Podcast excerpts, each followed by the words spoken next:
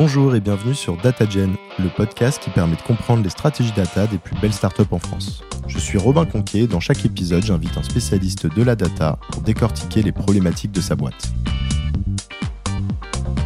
On m'a recruté pour faire scaler l'impact de l'équipe.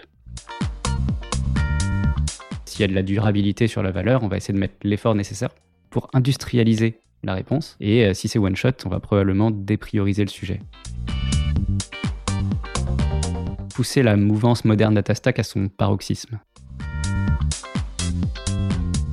Aujourd'hui, je reçois Edouard qui est Head of Data chez Aircall, une de nos licornes françaises qui propose un service pour les entreprises de téléphonie. On va parler de comment Edouard a mis en place une stratégie, une organisation et des outils qui permettent au département data de faire face à la très forte croissance de l'entreprise. Bonjour Edouard. Bonjour Robin. Ça va? Ouais, ça va, ça va. Merci de m'avoir invité. Bah écoute, merci à toi d'être là surtout. Est-ce que tu peux nous en dire un peu plus sur Aircall? Aircall, c'est euh, un système de téléphonie pour entreprise euh, dont le vrai différenciateur, c'est la capacité à s'intégrer à tous les outils métiers. Donc euh, ton CRM, ton helpdesk, tes outils de productivité. Tu par exemple, quand tu es client Aircall, tu reçois un appel, tu peux afficher des informations contextuelles sur le contact, qui t'appelle, est-ce que c'est un gros client, quelle est la dernière transaction qu'il a fait chez toi, et ensuite, a posteriori, loguer toutes les informations de l'appel dans ton CRM. Ça, ça te permet de faire de l'analyse. Tu peux nous partager quelques chiffres sur l'entreprise?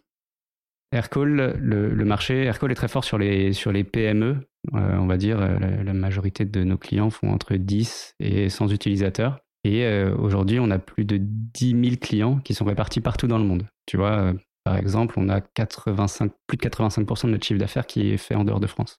L'environnement d'Aircall, c'est super international. Euh, on a plus de 650 employés aujourd'hui qui sont répartis entre le siège de New York et le bureau historique de Paris. Mais on s'est euh, beaucoup développé aussi euh, avec des bureaux à Madrid, à Sydney, à Berlin, à Londres. Et on va continuer de s'étendre géographiquement. L'entreprise aujourd'hui, elle a le statut de licorne depuis une levée qu'on a fait l'an dernier. notre série D qui a été menée par Goldman, euh, et, donc en fait, tout ça, c'est notre contexte de travail. Et euh, c'est tous ces éléments-là qui rendent l'usage de la data crucial pour essayer de comprendre le besoin des clients qui se servent d'Aircall quotidiennement et les servir du mieux possible. Tu montes le département data, ça consiste en quoi chez Aircall? Euh, Alors pour être totalement transparent, je ne l'ai pas vraiment monté. J'ai pris le relais de Romain qui était devenu CFO. Ça c'est la magie des, des scale-up et qui cherchait à être secondé.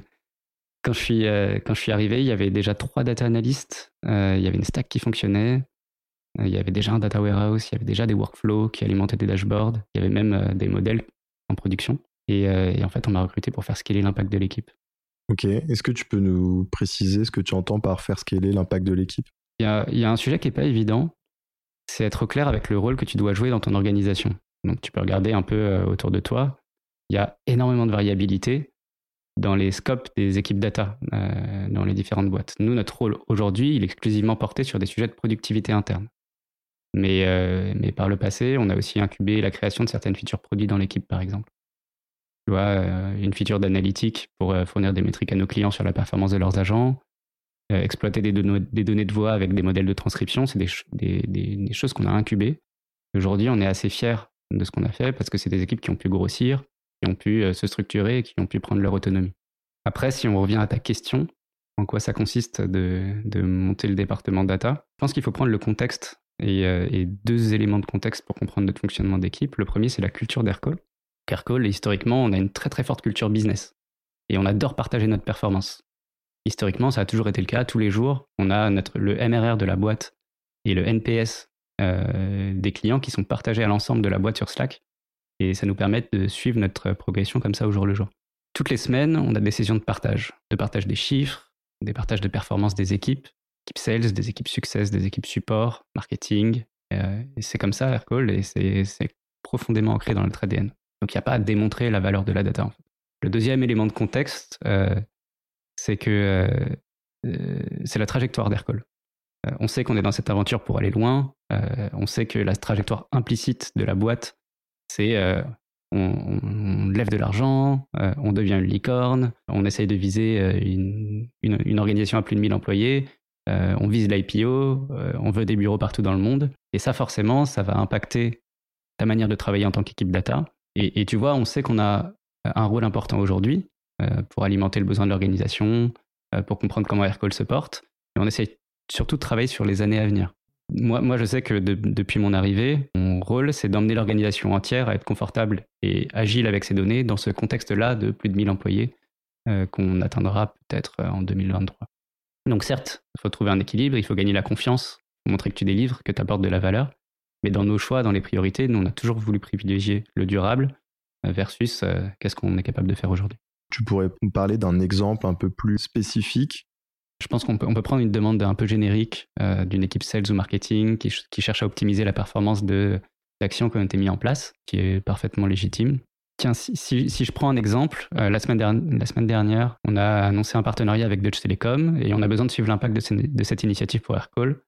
Et nous, notre positionnement d'équipe data, ça doit nous amener à nous demander, premièrement, est-ce que c'est un besoin qui peut être traité sans trop d'efforts euh, de notre part? Parce que euh, a déjà la donnée, les process, les systèmes sont, sont clean, sont exploitables. Et est-ce que la demande, c'est une demande one-shot euh, On a envie d'analyser l'impact de ce partenariat avec Dutch Telecom Ou alors est-ce qu'on ne peut pas essayer de traiter cette question cadre, dans le cadre de l'ensemble des partenariats, soit avec des telcos, avec des carrières, soit, euh, même d'un point de vue beaucoup plus large sur l'ensemble de nos partenariats? Qu'est-ce qui fait la spécificité de ce partenariat d'un point de vue technique, euh, d'un point de vue business Et euh, s'il y a de la durabilité sur la valeur, on va essayer de mettre l'effort nécessaire pour industrialiser la réponse. Et si c'est one shot, on va probablement déprioriser le sujet. Tu vois, même si, si, on essaie de prendre un peu de recul, globalement, pour, moi, pour déterminer la performance d'une équipe data, il y a deux éléments qui sont importants. Le premier, c'est le time to insight, d'un point de vue très global, tu vois, sur l'ensemble des questions potentielles de ton organisation. Et le deuxième, c'est la fiabilité et la disponibilité de ce que tu produis. Malheureusement, aujourd'hui, euh, tout ça, ça se mesure pas parfaitement. Et donc, tu es obligé d'avoir des proxys, ou alors ça se mesure sur une partie de, de, la chaîne. Et, et, nous, on s'est toujours dit qu'on voulait créer une machine à générer des insights de manière scalable et pas euh, travailler sur des sujets one-shot quitte à être potentiellement parfois moins performant sur le court terme. Et donc, si, et, si tu fais pas ce choix très tôt, euh, bah, tu progresses jamais, tu finis par te retrouver noyé sur les requêtes, parce que on est dans une organisation qui, est, euh, qui a vraiment qui a besoin de data pour repérer, et tu n'arrives pas à construire une organisation autonome qui te permette de te focaliser toi sur les questions complexes sur lesquelles tu as de la valeur ajoutée. Toujours en lien avec cet objectif de faire scaler l'impact de l'équipe, est-ce que tu peux nous parler des chantiers que vous avez mis en place à un niveau opérationnel? Pour essayer de comprendre la manière dont on opérationnalise ça, euh, nous, on a fait des choix qui sont très forts. Euh, on a essayé de donner nos, réponses à nous, à des, challenges clés, à trois challenges clés. Euh, le, premier, c'est comment est-ce qu'on s'assure qu'on met la data le, plus proche possible des équipes métiers, parce que c'est comme ça que tu crées de la valeur. On sait que c'est crucial. Euh, déjà, la première chose qu'on a fait euh, depuis longtemps, c'est qu'on euh, y répond par la manière dont on recrute dans l'équipe. on a plusieurs personnes qui ont occupé d'autres rôles chez Aircall avant de venir dans l'équipe data en mobilité interne. Tu vois, par exemple, on a des personnes qui ont travaillé dans les équipes partenariat, dans les équipes product management ou dans les équipes customer success. En fait, si, si, tu prends un peu de recul, c'est assez rare dans une scale-up tech où on aime bien avoir des spécialistes qui connaissent le métier. Euh, et, en fait, nous, on, est, on, a, été rapidement convaincus que l'avenir de la data, c'est euh, comment est-ce que tu abaisses cette barrière technique et que tu donnes les clés du camion aux bonnes personnes. L'autre réponse, euh, du coup, c'est aussi de mettre le focus sur la collaboration avec les équipes avec euh, lesquelles tu travailles et avec le reste de, l'organisation. Ça, ça te permet de réduire le time to insight en connaissant les enjeux, en connaissant les questions, en connaissant les process. Et c'est pour ça qu'on a assez rapidement décidé, euh, en tout cas assez vite, décidé de s'organiser de manière verticale pour essayer de mapper les besoins de, l'organisation. Ça, ça permet de créer une relation de confiance, d'avoir un, un, bon niveau de service qui soit dans le proactif et également d'essayer de proposer de l'innovation sur le long terme. C'est, pour moi, c'est impossible d'être pertinent sur les sujets si tu passes 20% de ton temps euh, sur les données en question au milieu de 3000 autres sujets. D'où la nécessité de se verticaliser. En plus, euh, ça, ça te permet d'amener du pragmatisme et de savoir quand est-ce que tu dois prioriser un sujet, quand est-ce que tu dois t'arrêter euh, pour éviter de surdélivrer et ce que tu dois délivrer par rapport à une question en général, euh, en tout cas surtout à nos, à nos stages de boîte, il euh, n'y a pas besoin de créer un modèle hyper compliqué. En fait, avec, euh, en te focalisant sur les 20 bons pourcents du temps, tu es capable de délivrer 80% de la valeur.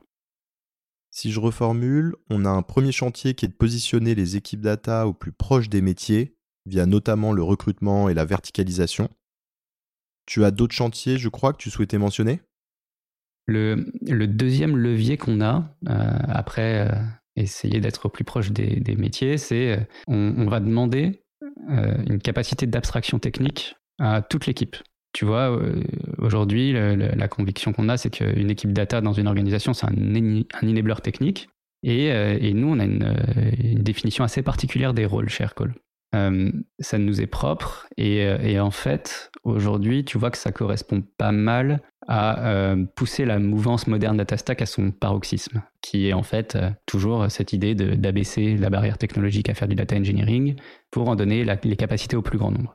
Tu vois, pour te donner des exemples précis, chez Aircall, un data engineer, il fait pas ou très peu de développement de pipeline. En fait, ce qu'il fait, c'est qu'il va déployer des technologies et des modules qui permettent à des data analystes d'être autonomes dans ce qu'on appelait du data engineering hier et d'apporter de la valeur from end to end en étant honneur du, cycle de vie de la donnée de manière globale, donc de l'extraction euh, jusqu'à la transformation, jusqu'au storage et euh, la restitution euh, aux équipes avec lesquelles ils bossent. Donc, et, et, du coup, ça impacte aussi le rôle et le métier du data analyst qui doit être beaucoup plus complet que simplement d'essayer de, faire des analyses à partir de données structurées, puisqu'il a aussi cette, cette nécessité de structurer les assets de la data de la boîte.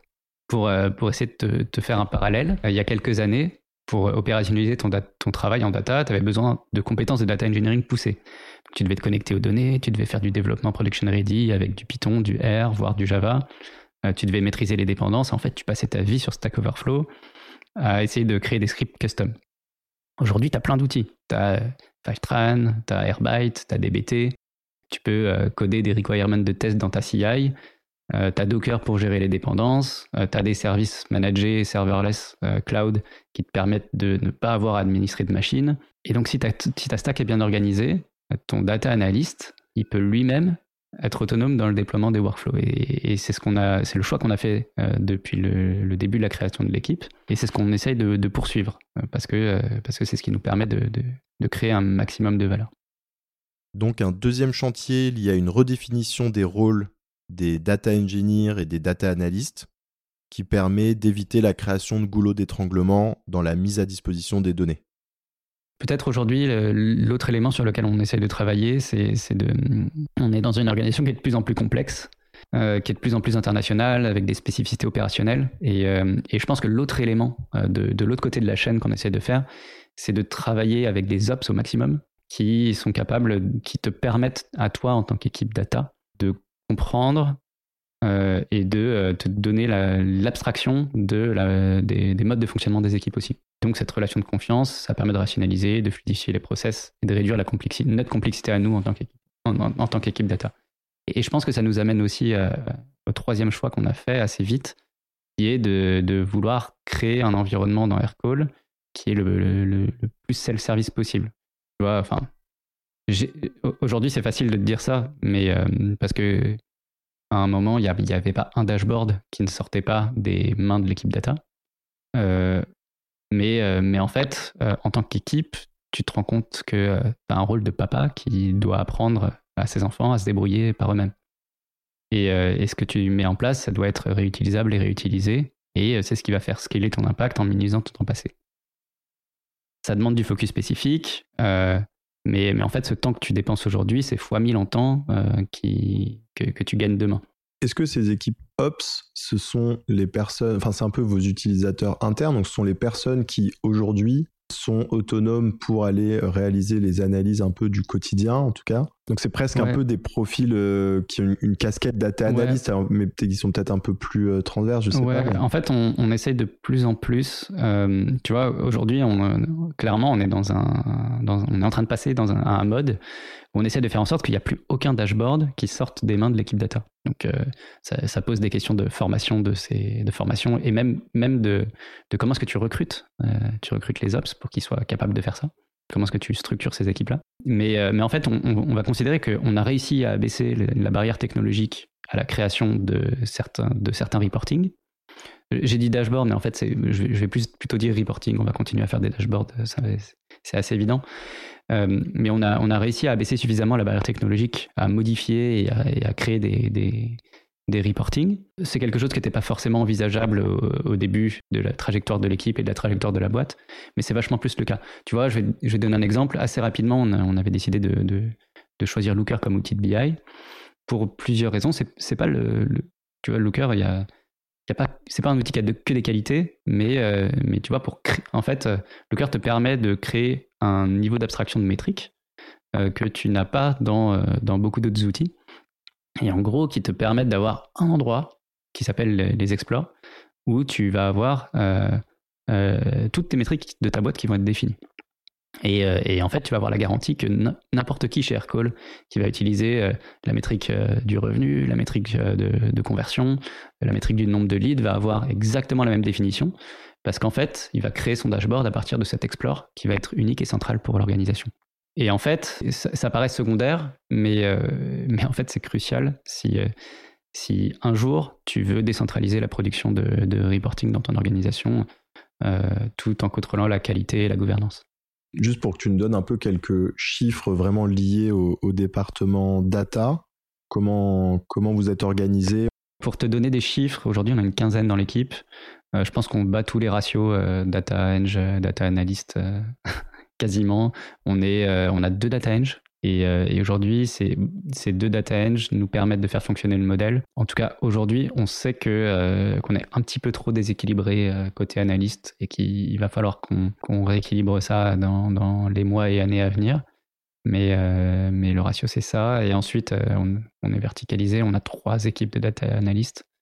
une qui travaille avec les équipes go-to-market, une qui travaille avec les équipes customer et, une, qui travaille avec l'équipe product pour, euh, pour créer notre produit Aircall. Ah oui, donc c'est quand même impressionnant. C'est vrai que vous avez poussé le modèle assez loin. Et aujourd'hui, tu, tu, dis quand même que là, peut-être que vous atteignez un niveau qui est un peu, un peu trop poussé. Donc après, ça va s'équilibrer petit à petit. Euh. Très clairement, ce qui se passe, c'est que, euh, c'est que plus tu as de data analystes qui travaillent, enfin, plus tu de data analystes, plus ils travaillent sur des sujets qui sont précis, complexes. et, et, en fait, plus tu as besoin de compenser en data engineering, euh, et, aujourd'hui, euh, on sait qu'on va devoir compenser. Mais, euh, mais, mais jusqu'ici, jusqu'ici, en tout cas, ça, nous permet sans aucun problème de, de, travailler avec cette organisation-là et d'être le plus porté sur la valeur qu'on est capable d'apporter. Juste pour qu'on ait un ordre d'idée, un data analyst, enfin, ou en moyenne, ton équipe data analyst, tu dirais qu'aujourd'hui, c'est intéressant parce que c'est vrai que c'est, je pense, c'est une des boîtes avec qui j'échange qui a poussé ce modèle le, plus loin, donc ça fait un bon bench, je pense, pour nos auditeurs. Les data analystes en moyenne aujourd'hui, tu dirais qu'ils passent quel ratio de temps sur plutôt euh, la construction de toute cette stack en self-service analytics autour de, de, de Looker et des transformations de DBT versus combien de temps sur des analyses ad hoc qui sont poussées et où là du coup c'est quand même eux qui les fournissent grosso modo Ouais, euh, ça, ça, va dépendre de la maturité des équipes et des sujets avec lesquels on bosse. Euh, et, progressivement, on est en train de faire évoluer ça euh, parce que parce qu'en fait, aujourd'hui, en tout cas jusqu'ici, tu vois, ça fait ça va faire bientôt trois ans. jusqu'ici, on a toujours eu plus de valeur à essayer de consolider des assets et à travailler sur les modèles de données et, et qu'à essayer de faire des analyses ad hoc parce que justement, on a, on a toujours eu ce mindset de vouloir industrialiser. on est en train de changer sur cette année je dirais que c'est peut-être, euh, encore une fois, je vais, euh, je, vais revenir un petit peu et je vais nuancer parce que, euh, parce que on, pourra en, parler un petit peu, mais, mais c'est extrêmement exigeant d'être data analyst chez Aircall pour pas mal de raisons, parce que parce qu'en fait, on va être super exigeant sur la manière dont tu frames, dont tu fais ton, project management, la manière dont tu documentes, la manière dont tu challenges. et, et, en fait, derrière le delivery, c'est une partie qui est pas si grande de, ton temps, mais euh, on va dire qu'on travaille à 70% sur, euh, sur travailler sur des choses scalables et euh, peut-être 30% sur des, choses qui sont moins scalables. Parce que c'est ce qui nous, nous, permet derrière de nous poser des questions et derrière de, reboucler sur de la construction de, d'outils et, de, et d'assets scalables. Et donc, si, on a le ratio, donc on a dit de, data eng, un peu plus d'une dizaine de data analystes pour à peu près une communauté d'utilisateurs internes de la data. Et on parle d'une communauté de combien de personnes à peu près? En, gros, tu as, deux types, deux types de populations euh, sur lesquelles tu as envie d'avoir de l'impact. Ceux qui sont capables de créer des dashboards et ceux qui sont capables de consommer des dashboards. Aujourd'hui, euh, on a euh, les deux tiers d'Aircall, la moitié ou les deux tiers d'Aircall qui se connectent quotidiennement, euh, quotidiennement, allez, et de manière hebdomadaire sur Looker. pour, pour accéder à des informations. On en a beaucoup qui, qui se connectent quotidiennement. On, et, la population qui crée des dashboards, peut-être aujourd'hui une quarantaine de personnes, qui soient ops, qui soient product manager, euh, qui soit manager, euh, qui soit juste spécialisé avec une très forte appétence data. À peu près 400 euh, personnes sur de la, consommation pure et, une quarantaine sur, la et, en vrai, et en fait, c'est même sans parler sur, sans parler. En fait, là, on parle simplement de Looker, mais on parle pas de, des, des data et des, des informations que tu es capable de pousser dans tes systèmes opérationnels. on pousse beaucoup de données dans Salesforce, qui est utilisé par l'ensemble de nos forces commerciales aussi. Euh, on pousse des informations euh, dans, euh, sur, sur l'usage de nos produits, dans nos outils CSM. on fait pas mal de choses qui, qui fait que, que, en fait, je pense que tu as une grande majorité, si tu enlèves, si enlèves les, les équipes tech, une grande majorité de la boîte qui se connecte très régulièrement aux, aux insights qu'on leur propose. C'est un gros challenge, je suppose, de développer le département data avec cette vision-là. Vous avez rencontré des difficultés? Peut-être deux. Il y en a un, c'est euh, ça nous arrivait de pas suivre nos propres guidelines euh, qu'on s'est fixés et de regarder les problèmes avec des œillères. Euh, ça nous est arrivé de, plusieurs fois. Et, et, ça nous est arrivé de surcomplexifier un workflow et euh, sans essayer de challenger ce qui arrive, euh, ce qui arrive upstream. Donc euh, les outils, comment est-ce que les outils métiers sont implémentés? Est-ce que les, process sont stables et sont cohérents? La manière dont on fait du tracking sur le produit. Et en fait, une, organisation qui va être mature, elle va d'abord challenger la source avant de, surcomplexifier. La, manière dont elle va exploiter cette source pour, en générer de la valeur. Le, deuxième, c'est également à un moment, donc euh, Aircall, euh, on parle d'une boîte qui, a un for scale. comme toute boîte qui a un for scale, à un moment on seniorise, on seniorise les équipes avec des, niveaux de, de, managers qui, ont de la seniorité, qui ont de l'expérience. Et, nous, on a un petit peu traîné à faire suivre ça dans notre équipe. Et, et en fait, c'est hyper exigeant, comme je te disais, d'être data analyst chez Aircall. Tu vois, on te demande de savoir tout faire euh, d'être un business partner, d'être un consultant, d'être un project manager, d'être un développeur, un, data analyst, euh, d'être un data engineer même, comme on se disait, et euh, de savoir présenter, tes insights, gérer tes stakeholders qui sont plus expérimentés, qui, ont trois ou quatre fois plus d'expérience que toi. Et, et à un moment, on a peut-être un petit peu tardé avant de senioriser l'équipe. Euh, et, ça nous a mis en difficulté et ça n'a pas créé le bon rapport, euh, le, bon équilibre entre nos stakeholders extrêmement seniors et, l'équipe qui avait de la seniorité chez, de l'ancienneté chez Aircall et peut-être manquait un petit peu de seniorité par rapport, à, par rapport à nos stakeholders et, et, on a rectifié, on est toujours en train de, rectifier ça.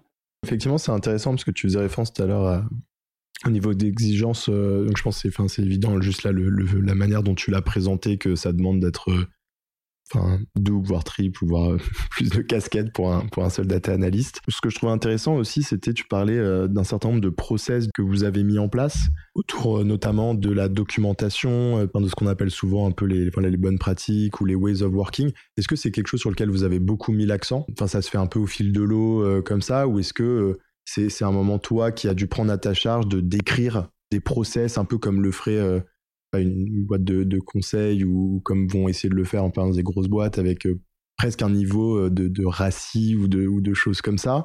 Ou est-ce qu'on n'est pas quand même à ce niveau de rigueur? Parce que je suppose qu'en startup, euh, c'est pas toujours évident de mettre en place ce genre de choses. Alors je vais t'étonner, on l'a fait de manière consciente parce que c'était absolument pas dans la, dans la culture d'Aircall historiquement, où il y a beaucoup de, de projets qui se faisaient de manière organique. Euh, euh, et, ce qui faisait que ça allait très vite sur le moment, mais qu'ensuite on perdait toute trace des décisions qui avaient été prises. Et, euh, nous, on en a extraordinairement pâti, en fait. Et, c'est ce qui fait qu'on a beaucoup travaillé sur, la manière dont on documentait, sur avoir les validations nécessaires, sur la manière dont on faisait du project management, tu vois.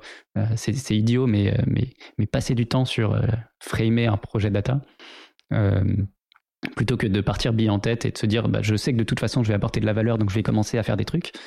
Euh, ça, ça a été assez structurant aussi euh, pour, euh, dans, notre mode de fonctionnement et dans notre mindset.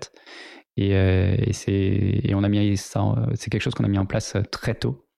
tu vois, de la même manière que mettre en place des, des process de, de delivery avec de la CI, avec du testing, avec de la review, tester en staging avant de mettre en prod.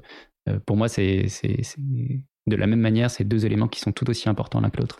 Ok, donc en fait, dans tes équipes, alors principalement parce que ça représente le, gros, donc je, parle d'eux, mais les data analysts, ils vont être formés à ces process et en fonction de là où il en est dans le cycle de vie d'un projet data, donc qu'il soit au tout début ou à la fin, il va avoir en fait, euh, alors je sais pas s'il y a carrément des templates, mais euh, des, livrables, je suppose qui ont été faits de manière pragmatique, c'est pas qu'ils passent leur vie à documenter, mais des livrables à fournir, que ce soit autour du framing, que ce soit autour de la documentation en fin de projet, pour qu'en fait vous ayez suffisamment de traces euh, et que vous soyez euh, serein lorsque ce projet est terminé. Si, si un jour il faut le ressortir, vous avez tous les éléments dont vous avez besoin. Euh. Ouais, à un moment, on l'a, même mis dans les, dans les objectifs des team members pour te dire à quel point c'était important. C'est, on avait une checklist et il fallait, quand tu travaillais sur un projet, t'assurer que tu avais bien réalisé l'ensemble de la checklist. Du coup, on arrive sur les dernières questions. Est-ce que tu as une recommandation de contenu à conseiller à nos auditeurs?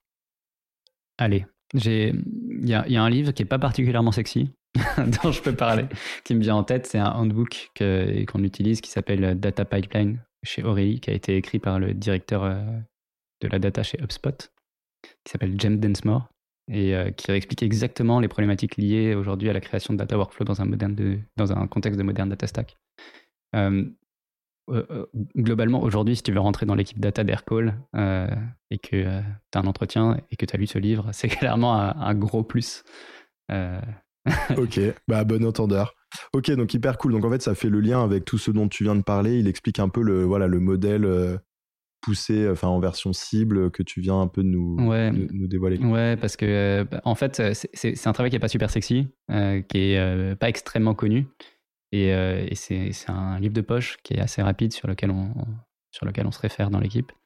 Et, euh, et, et, tu vois, c'est assez facile d'être pertinent sur la partie analyse, c'est assez facile d'être pertinent sur euh, potentiellement une verticale business, d'exprimer ta, passion. Mais, mais en fait, c'est tellement, c'est tellement crucial d'avoir des bases sur comment, tu dois, comment tu transformes la data, comment tu la stores dans un data warehouse sur euh, ces, éléments de, testing, euh, sur euh, ces éléments de CI, que, qu'en fait, qu'en fait aujourd'hui, on, a quelque part un peu ce, travail de développeur. on est un peu en retard dans l'écosystème data par rapport, par rapport à, des, à des équipes de, des équipes tech que, que, que je mets l'appui sur ce livre pas du tout intéressant. enfin, pas, pas du tout intéressant, mais, mais pas du tout, mais pas du tout sexy. Hein. Oui, c'est-à-dire que c'est pas euh, comme d'autres livres américains très orientés storytelling, mais, euh, mais au mm. moins, si c'est un livre de poche, ouais, euh, c'est pratique. tu le lis rapidement. Ok, bah, hyper cool, merci pour le partage. Et enfin, est-ce que tu peux me parler d'une équipe data en France qui réalise des beaux projets et que je devrais interviewer? C'est dur là ce que tu me demandes d'en citer une. comme ça, instinctivement, je te parlerai de, de, de Jelly Smack. ils, ils, ont énormément d'ambition par rapport à leur équipe data. Ils, ont, euh, ils sont passés euh, euh, d'une équipe d'une dizaine de personnes à, je sais pas, 70 peut-être. et si tu arrives à en parler avec, avec Virginie, je pense que ce sera super intéressant. Mais justement, c'est marrant, j'ai l'impression de dire ça à chaque fois que je fais un épisode, mais on, a déjà échangé avec Virginie, donc c'est c'est dans les cartons. Écoute, je vais la. Parfait, j'écouterai. bah, merci beaucoup, Edouard. Merci à toi, Robin. Et à bientôt. Ouais. Merci d'avoir écouté cet épisode. Si vous souhaitez m'aider à faire connaître le podcast, vous pouvez vous abonner, me laisser une note ou un avis sur la plateforme que vous utilisez, mais surtout vous pouvez en parler à vos amis ou vos collègues qui s'intéressent à la data. Merci et à bientôt